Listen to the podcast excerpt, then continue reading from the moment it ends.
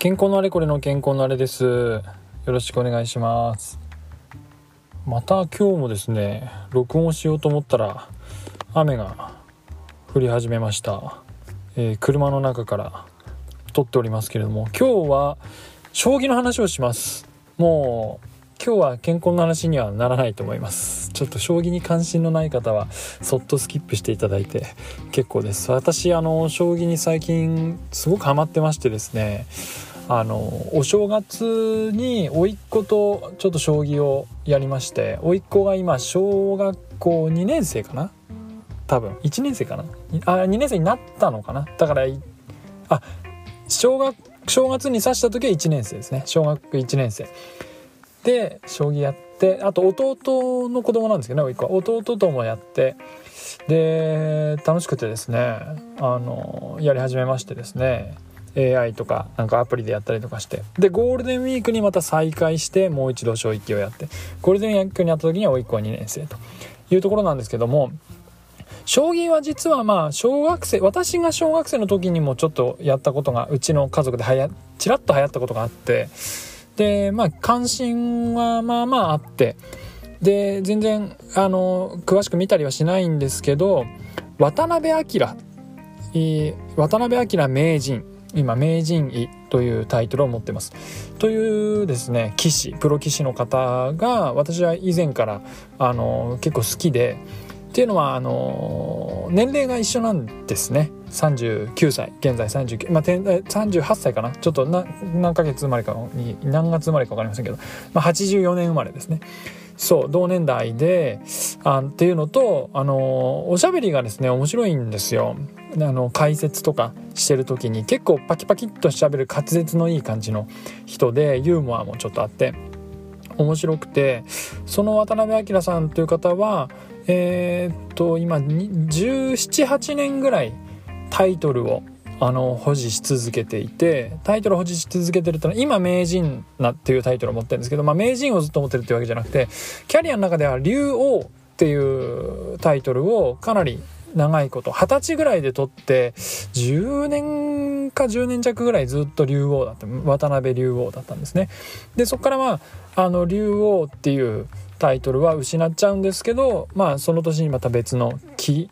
器用とか別のタイトルを取って何らかタイトルをずっと持ち続けて、えー、20年ぐらい20年弱。で一時期は3冠3つぐらいタイトルホールドしましたね。それその渡辺明さんが、まあ、今、えー、皆さんご存知藤井聡太さん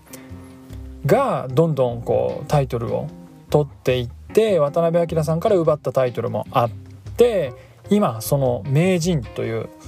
タイトルを争ってるんですね、えー、藤井聡太さんと渡辺明さん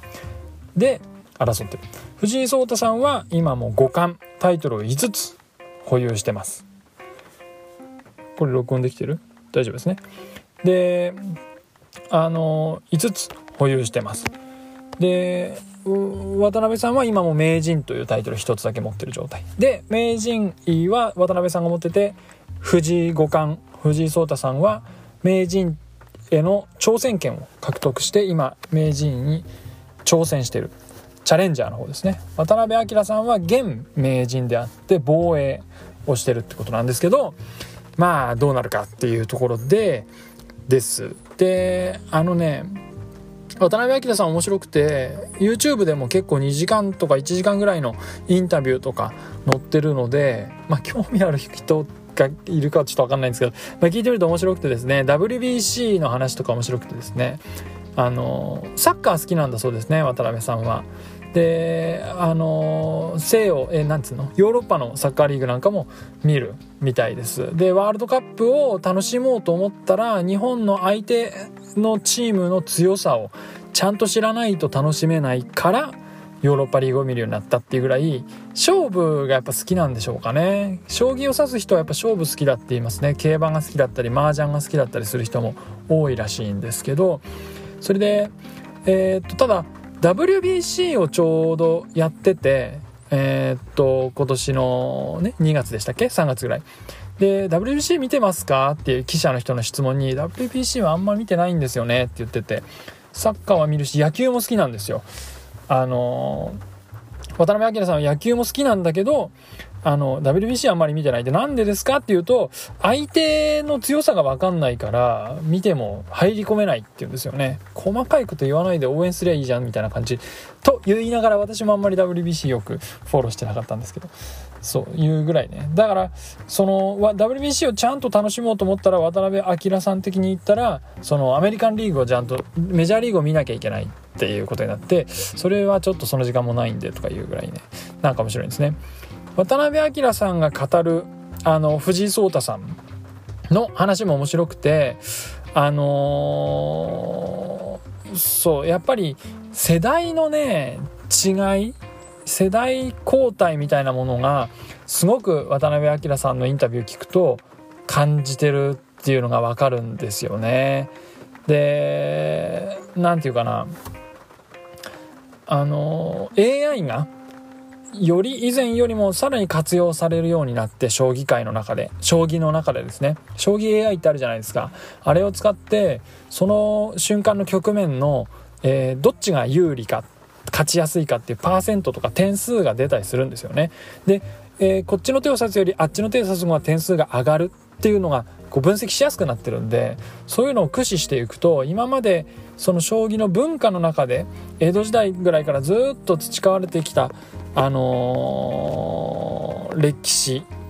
歴史っていうか戦績戦いの蓄積の中でこっちの方が有利らしいこっちの方が不利らしいっていうのがあのノウハウとして蓄積されていったんですね。で昔の寄付って言って A さんと B さんが戦った時にこんな風に指してってこっちが勝ったっていう記録って残ってるらしいんですけどそういうのの蓄積の中で培われてきたそのうんとセオリーみたいなものが結構どんどん新しく塗り替えられていってるらしくってそういう新しい将棋に対して渡辺さんがどこまで対応するかっていうことがどう対応するかとかねいうことがインタビューのうんとテーマになったりする瞬間なんかもあってすごく面白くて。で渡辺さんのまさに言葉で言ってたことなんですけどその若いスタイルに寄せある程度は寄せないといけないけどでもそれはその苦手なものと向き合うことになるんであんまり楽しくないって言ってて。で不利だけど自分のスタイルを貫くか楽しくないんだけど相手のスタイルに合わせて自分の短所と向き合うかっていうようなことに悩んでるような一面もあってでまた一方でまあその渡辺さんも39歳。今更ガラッとスタイルを変えるわけにもいかないし自分の強さは自分の強みとして認識しているものもあるからそれを生かして戦うっていう方向性とそうじゃなくてあの自分の弱みと向き合って足りないものを補っていくっていう戦い方の方向性とその長期的なその自分のビジョンみたいなものをどうするかっていうことになんかねいくつかのインタビューを聞くと悩みを持ってるような感じがするんですよね。なんかまあそれは全然我々の仕事に照らし合わせられるものではないと思いつつもうんやっぱり世代の違いね。これから AI が出てきて AI を使いこなす仕事の仕方っていうのは若い人の方がやりやすいと思います。である一人の人間が例えば私健康のあれが、えー、AI を使ったことない状態から使いこなせる状態に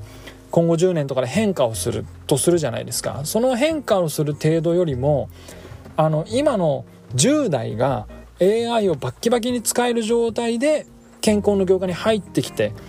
彼らの方が上手だと思うんですよねきっと AI の使い方って。今でもそうでしょ？その例えば6070の人よりも自分の方がうんと20歳若いけどでも CAD の使い方得意な自信あるって人ありませんか？あの 3D モデルだったら今のバあのなんていうかすごくうんイケイケの30代40代の脂乗った技術者よりも入社3年目の僕の方が 3D モデル作るんだったら得意だって思う人とかいませんか？新しいツール新しいものってやっぱ若い人の方が上手であの慣れていて。で組織として例えば健康のあれが上手になるのを待つぐらいだったら若くて上手な人に任せる方が早いよね。だからその一人の人が変化をするスピードよりも一つの組織だったら入れ替えてっちゃう方が早いんだよね。まあなんかだから、ちょっと将棋の勝負の世界とちょっとあんまりアナロジーにしにくいところはあるんだけども、でもやっぱりね、技術と世代交代っていうものをなんか感じてるっていう意味で、なんかね、ちょっとシンクロする気持ちがあって、なんか、面白いなって思って、ああ、そっか、渡辺さんもその、世代交代に悩んでるんだなっていうのが自分は印象的でした。えー、ある人がですねある人ってまあ言っちゃうと私のあのまあ親戚ですゴールデンウィークで岐阜に帰った時にある親戚があの藤井じゃあね藤井聡太さんと渡辺明さんがね今名人位を巡って戦ってるんだけど最近その戦いがね自分の中私健康のあれの中で注目の試合なんだって言ったら「あ渡辺さんってあの藤井君に勝てない人でしょ?」って 言いましてですね藤井君に勝てない人ってまあ確かにですねあの最近の戦績はあの良くないんですよもう完全に負け越してるんですよ。おっしゃる通りではあるんですけどですね藤井聡太さんっていうのはすごいんですよ。勝率8割超えてるんですからね。渡辺明さんが勝てない人なんじゃなくて藤井聡太さんに勝てる人が少ないんですよ。しかも先手と後手ってのがあって先手の勝率とか9割近いのかな？9割超えてんのかな？戦って9割勝つってすごくないですか？めちゃくちゃ強いんですよねやっぱ藤井聡太さんって。でその名人戦も渡辺名人が今1勝3敗。でこれは4回負けたら奪われちゃうっていう7番勝負っていうんですけど4回勝ったら勝ちなんですよね。4回勝ったら勝ちの中で今1勝3敗もう次負けたら名人を奪われてしまうというピンチです。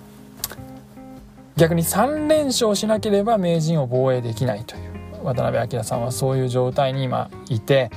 いやーその心境はいかにっていう感じですね。あのねそんなね悲しいこと言わないでくださいよ。私の同年代のプロ棋士、うん、まあで39歳ですよ。まだまだこれからって感じしませんか？技術者だったら。でもこう若い人にその座を明け渡すっていう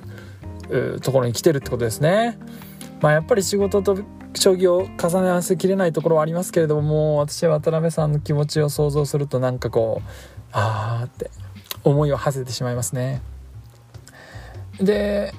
まあ意外にもう一つね藤井聡太さんが、えーと、争ってるのは今度藤井聡太さんが防衛している、えーと、棋聖戦っていうやつもね注目で、えー、菅井達也さんという振り飛車党の人がですね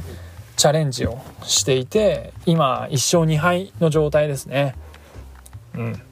日の戦いで菅井達也さんが勝ったら2対2勝2敗のタイに持ち込めるところだったっていうところなんですけど今その戦いはなんと2度目の千日手に突入していてどうなるかっていうまあちょっとだんだんマニアックになってきましたけど。まあねあのちょっと健康の話しないとか言いながらちょこっと